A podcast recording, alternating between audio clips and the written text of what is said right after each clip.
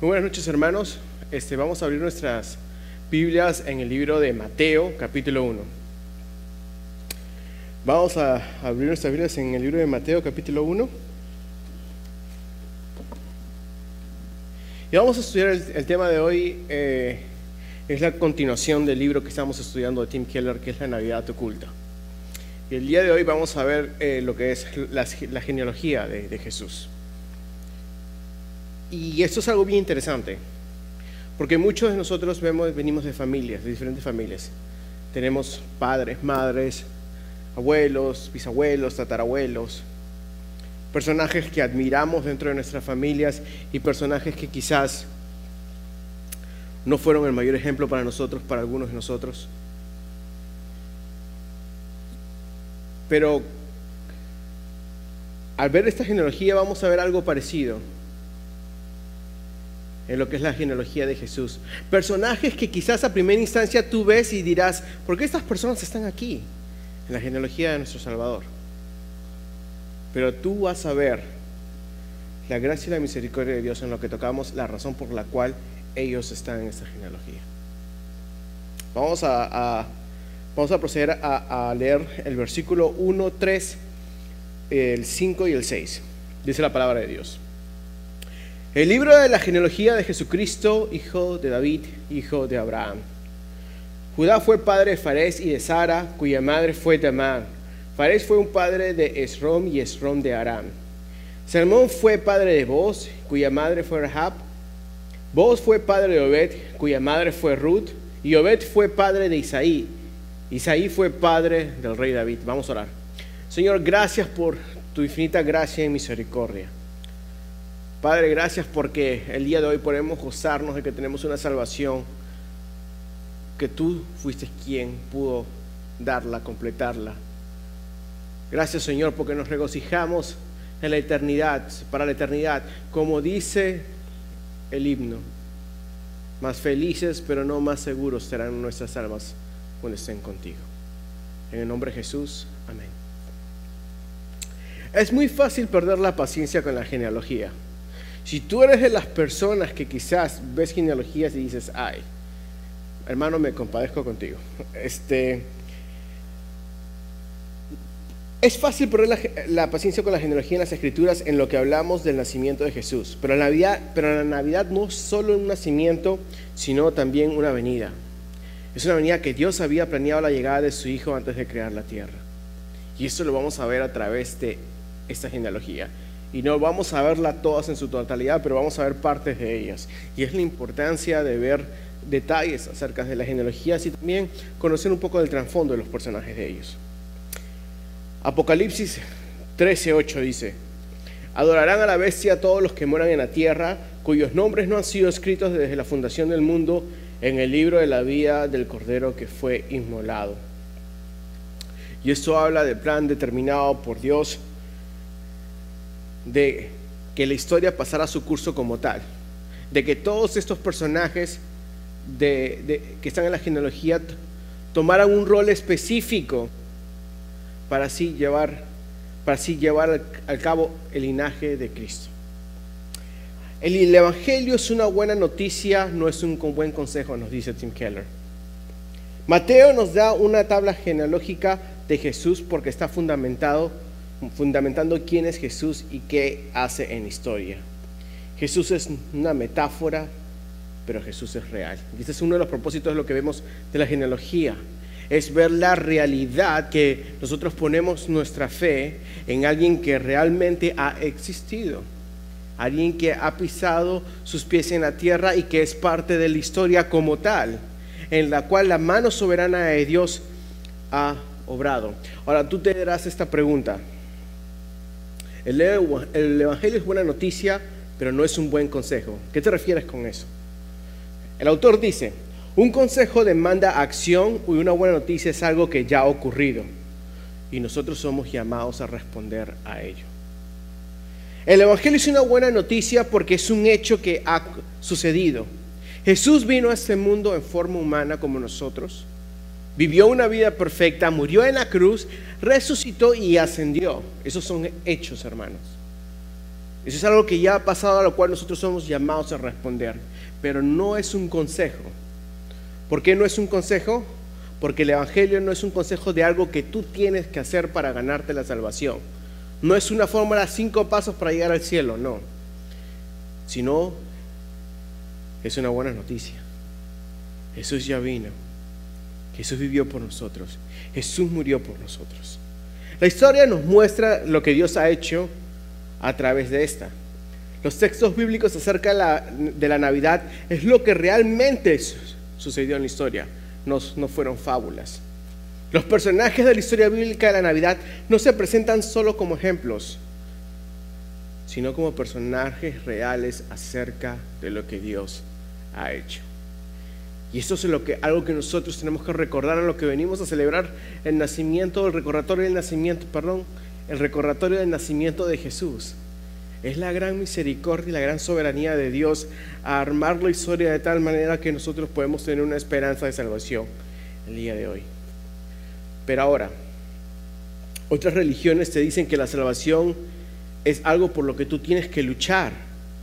Es un consejo que te lleva a tomar una, una acción.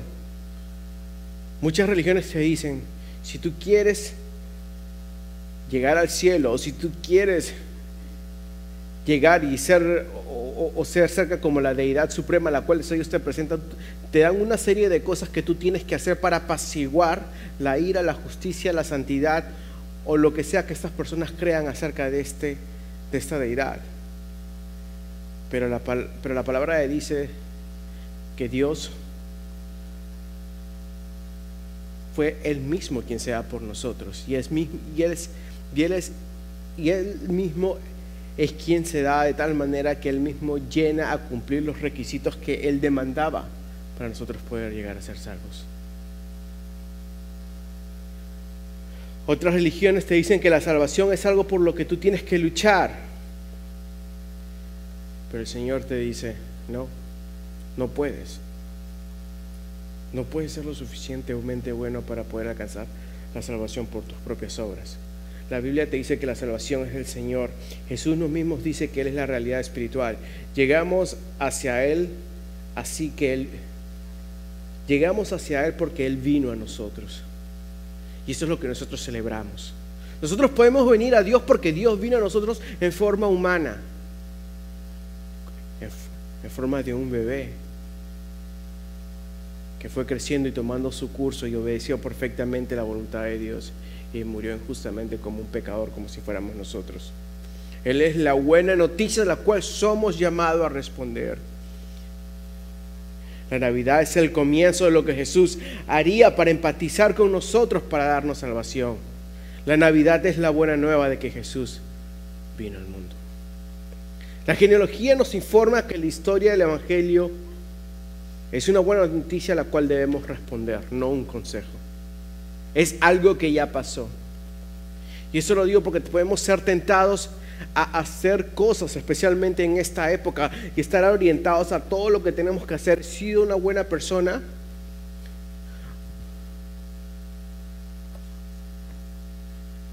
o descanso en mis propias obras.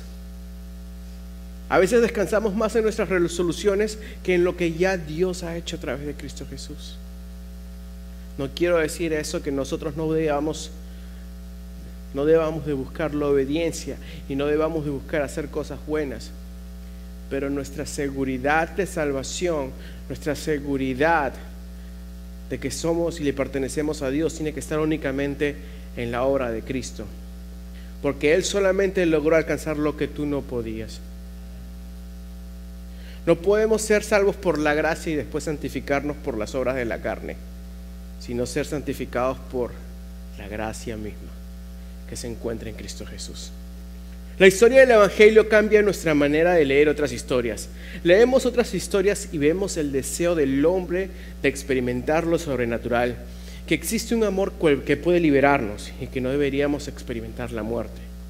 A veces tú le lees, a veces hay esos cuentos, quizá de los tres mosqueteros, de la bella y la bestia, cuentos ficticios, pero tú ves una realidad innata acerca del hombre ahí el deseo de querer ser liberado, el deseo de que haya un héroe, porque inconscientemente el hombre reconoce que su pecado tiene una paga y que algo fuera de él mismo lo necesita salvar. Estos cuentos nos muestran parte de una realidad en la cual vive el hombre y algún día será liberado si es que pone su confianza en Cristo. Y aún en la Navidad vemos la historia de San Nicolás o de Papá Noel, que es un viejito bonachón que da regalos, pero es un, es un reflejo que tenemos de la necesidad de recibir un regalo que no podemos obtener con nuestros propios esfuerzos. Aún en eso reconocemos la necesidad de, de recibir un regalo, pero el regalo que necesitamos no es algo físico, sino es algo eterno que nosotros no podemos conseguir y ni tampoco nos merecemos. Porque si fuera así, todos estaríamos en la lista de niños malos delante de Dios. Pero Dios no es, Dios no es Papá Noel. Ahora, eso no quiere decir, ahora, eso no, no estoy diciendo con esto que soy pro o en contra, pero lo que quiero decir es esto de que mira esa historia con estos ojos.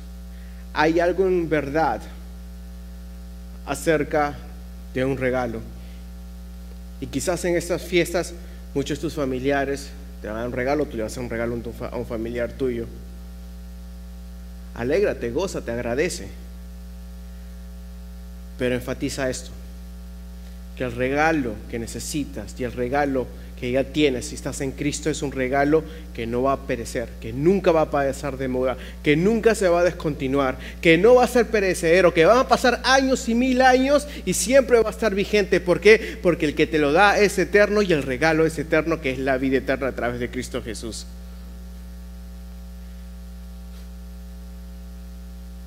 Tenemos oportunidades para apuntar a Cristo.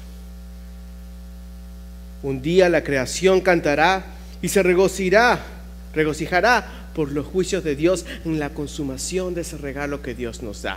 Vamos a ir rápidamente a Salmo 96, Salmos 96, versículo 11 y 13. Dice la palabra de Dios. Si lo tienes, dilo amén. Alégrense los cielos y regocíjese la tierra. Ruja el mar y cuanto contiene Goces el campo y todo lo que hay en él. Entonces todos los árboles del bosque cantarán con gozo delante del Señor porque Él viene, porque Él viene a juzgar la tierra y juzgará al mundo con justicia y a los pueblos con su fidelidad. Y esta es la consumación del regalo que nosotros recibimos en Cristo Jesús.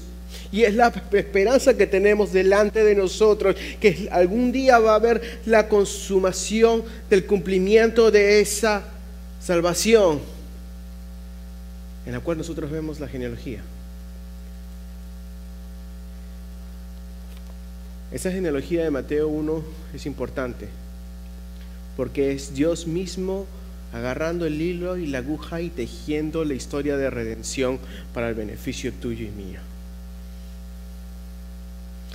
Tuyo y mío.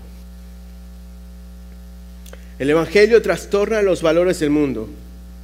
Mateo comienza con una genealogía y en ese tiempo la genealogía terminaba, determinaba con quién tú te conectabas, descendiente de quién eres.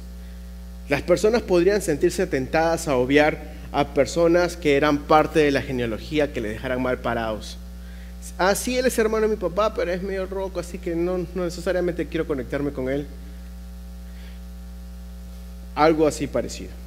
En esta genealogía se mencionan a las mujeres en la genealogía de Jesús. Y ese tiempo las, eh, las mujeres eran marginadas y no se mencionaban, mucho menos si eran gentiles como Tamar, Rahab y Ruth. Para los judíos, estas naciones eran impías. Tamar engañó a su suegro para que durmiera con ella. Rahab era una prostituta. Y también en el versículo 6 vemos que nos menciona Salomón, el cual fue hijo de Betsabé, con la cual David cometió un adulterio. Pero eso está en la genealogía de Cristo.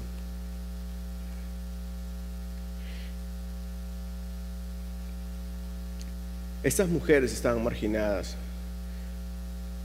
pero eso nos muestra que aún las personas que han sido marginadas pueden ser parte de la familia de Jesús. Y eso debe ayudarnos a tener cuidado cuando nos sintamos mejor que alguien porque creemos que somos moralmente mejor que alguien en vez de descansar en, en, la obra de Cristo.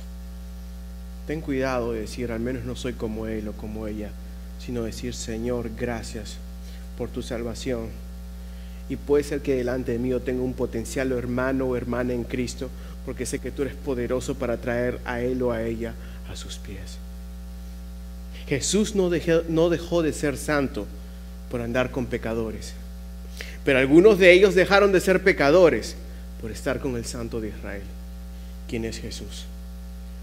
Tim Keller dice, en él las prostitutas y los reyes, los hombres y las mujeres, los judíos y los gentiles, una raza u otra, los mortales y los inmortales, todos son iguales, son pecadores y están perdidos por igual, son aceptados y amados por igual. ¿Por qué? Porque nada de lo que ellos tienen, nada de lo que ellos poseen, ningún estatus social van a poder que ellos puedan hacer obviar el juicio de Dios sobre ellos, pero es la gracia y la misericordia de Dios que a los dos por igual tienen la oportunidad de tener el mensaje de salvación en Cristo Jesús. Porque aún los más grandes y poderosos en la historia necesitaban la misericordia divina. Aquellos quienes perseguían a, todos los judíos en el momento que nació Jesús, porque sabían que la profecía había de cumplirse, necesitaba la misericordia de Dios. Aún aquellos quienes han perseguido a la iglesia durante la historia, necesitaban la misericordia de Dios porque también eras para ellos.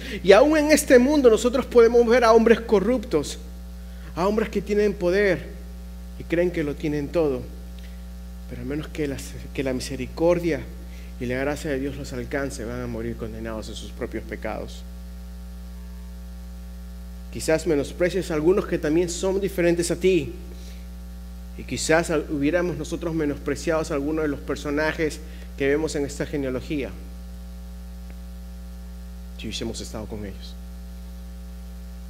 Pero Dios los usa para su gloria, porque en la economía de Dios, Él, fue, es quien puede transformar el lamento en danza. Él es el único quien puede hacer nuevas criaturas. Tal vez Dios tome su tiempo, pero guarda su palabra. Esta genealogía también nos muestra que Dios cumplió con su promesa, aunque parecía tardarse. No podemos juzgar a Dios según nuestro calendario. La promesa parecía tardar y aún pasaron 400 años sin profeta y sin ninguna respuesta hasta que vino Jesús. Porque la gracia de Dios no opera bajo, bajo nuestro marco de tiempo. Jesús, perdón, Jesús frustró todas las expectativas al venir de una manera humilde y nacer en un pesebre porque no vino conforme a la expectativa de aquellos quienes lo esperaban. Ellos esperaban un Mesías que viniera a derrumbar a todos los poderosos y a librar a su pueblo físicamente y a restituir la gloria de Israel. Pero Jesús vino para restituir la, la gloria de Dios entre los judíos y los gentiles a través de su obra redentora. Porque en su humillación Dios lo exalta. El rey del universo, aquel quien le da nombre a las estrellas, a quien que sostiene los planetas, a quien que escribe la historia, que sobrepasa todo lo que nosotros podemos imaginar, se vuelve como nosotros, en la forma de un bebé, naciendo en un pesebre, de una manera humilde, para que nosotros podamos tener alguna esperanza, alguna de salvación. Él no solamente viene, sino que también vive para la gloria de Dios en nuestro lugar y muere en nuestro lugar. Él no solamente se junta con las personas que lo esperaban, sino con aquellos que nunca habían escuchado de Él, con gentiles, con pecadores, con personas que eran todo lo opuesto a quienes era, apuntándose a sí mismo diciendo que yo soy el camino, la verdad y la vida, y nadie viene al Padre si no es por mí. Ese es el precioso evangelio que nosotros tenemos. Dios preserva la, línea genealógica de Jesús a través de la historia para cumplir su propósito. Y eso es lo que esta línea genealógica nos hace ver, que es la, la fidelidad de Dios a través de la preservación de la línea genealógica. Y vemos El autor dice, perdón, al final que el Evangelio es el descanso supremo. Jesús es el descanso de los pecadores porque en Él se cumplen todas las promesas del Antiguo Testamento y las cumple perfectamente. Jesús al ver su, genealogía, vemos a personas que estaban en diferentes tiempos y en diferentes épocas y con diferentes roles. Rey, sacerdote y profeta Jesús cumple con los pactos, la ley y las regulaciones que le fueron dados, dados a sus antepasados que vemos en la genealogía. ¿Y sabes qué? Él lo mejora. ¿Por qué? Porque nosotros podemos ahora descansar en Jesús. ¿Por qué? Porque Él, él es el rey perfecto. Él es el profeta perfecto. Y Él es el sacerdote perfecto que Dios nos ha mandado para tu lugar. Él es el rey perfecto quien reina con justicia y nos da su justicia para nosotros pararnos delante del Padre y ser aceptados. Él es el sacerdote perfecto porque Él mismo se ofrece como sacrificio por nosotros delante de Dios, aceptable y agradable y perfecto para poder expiar con nuestras culpas y con nuestros pecados. Y Él es el profeta perfecto porque solamente en Él podemos encontrar palabras de vida de parte del Padre. Él es Cristo. Hermanos, ¿cómo estamos atesorando esta verdad en los que nos acercamos a la Navidad? ¿Cómo estamos atesorando el hecho de que Dios se hizo carne por nosotros, que tomó forma humana? Déjame hacerte otra pregunta. ¿Vemos a los pecadores como inalcanzables de la gracia de Dios? A veces perdemos perdemos la confianza en lo que Dios puede hacer en alguien por cómo están moralmente. O a veces recordamos lo que Dios ha hecho en nosotros y decimos, y eso nos lleva a oración y decir, Señor, ayúdame a poder compartir el Evangelio, ayúdame a amar y a ser paciente con esta persona, pero más que nada, Señor, solo tú tienes el poder para salvarlo. Descansas en la promesa de tu salvación.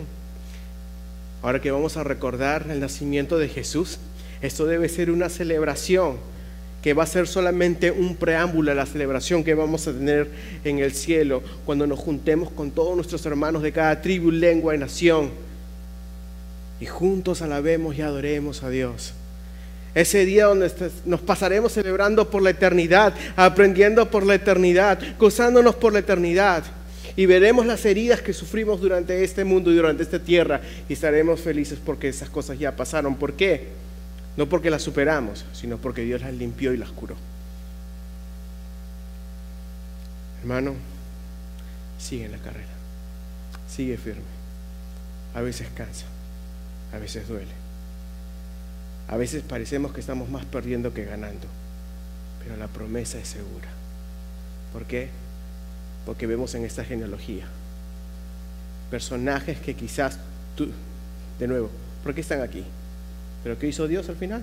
Cumplió su propósito. ¿El Mesías vino o no? Amén. Y tenemos esperanza de salvación. ¿Quién te ha dado la promesa? Dios, no un hombre. Él la va a consumar y de, solamente descansa en Él, en su amor, en su misericordia, el día de hoy. Oramos. Padre, gracias Señor, porque nosotros podemos gozarnos en un gran Salvador, quien eres tú, Señor. Gracias, Padre porque Señor, tú nos llamas a gozarnos, Señor, en ti. Y Padre, gracias, Señor, por la historia que podemos escuchar el día de hoy a través de este libro y a través de tu palabra. Padre, que el día de hoy, Señor, el recordar de tu obra de redención anime nuestra fe en lo que vamos a presentar nuestros pedidos de petición. sabiendo que, que tú eres un Dios poderoso, quien tiene la voluntad, Señor, y quien sostiene el mundo con sus manos. En el nombre de Jesús.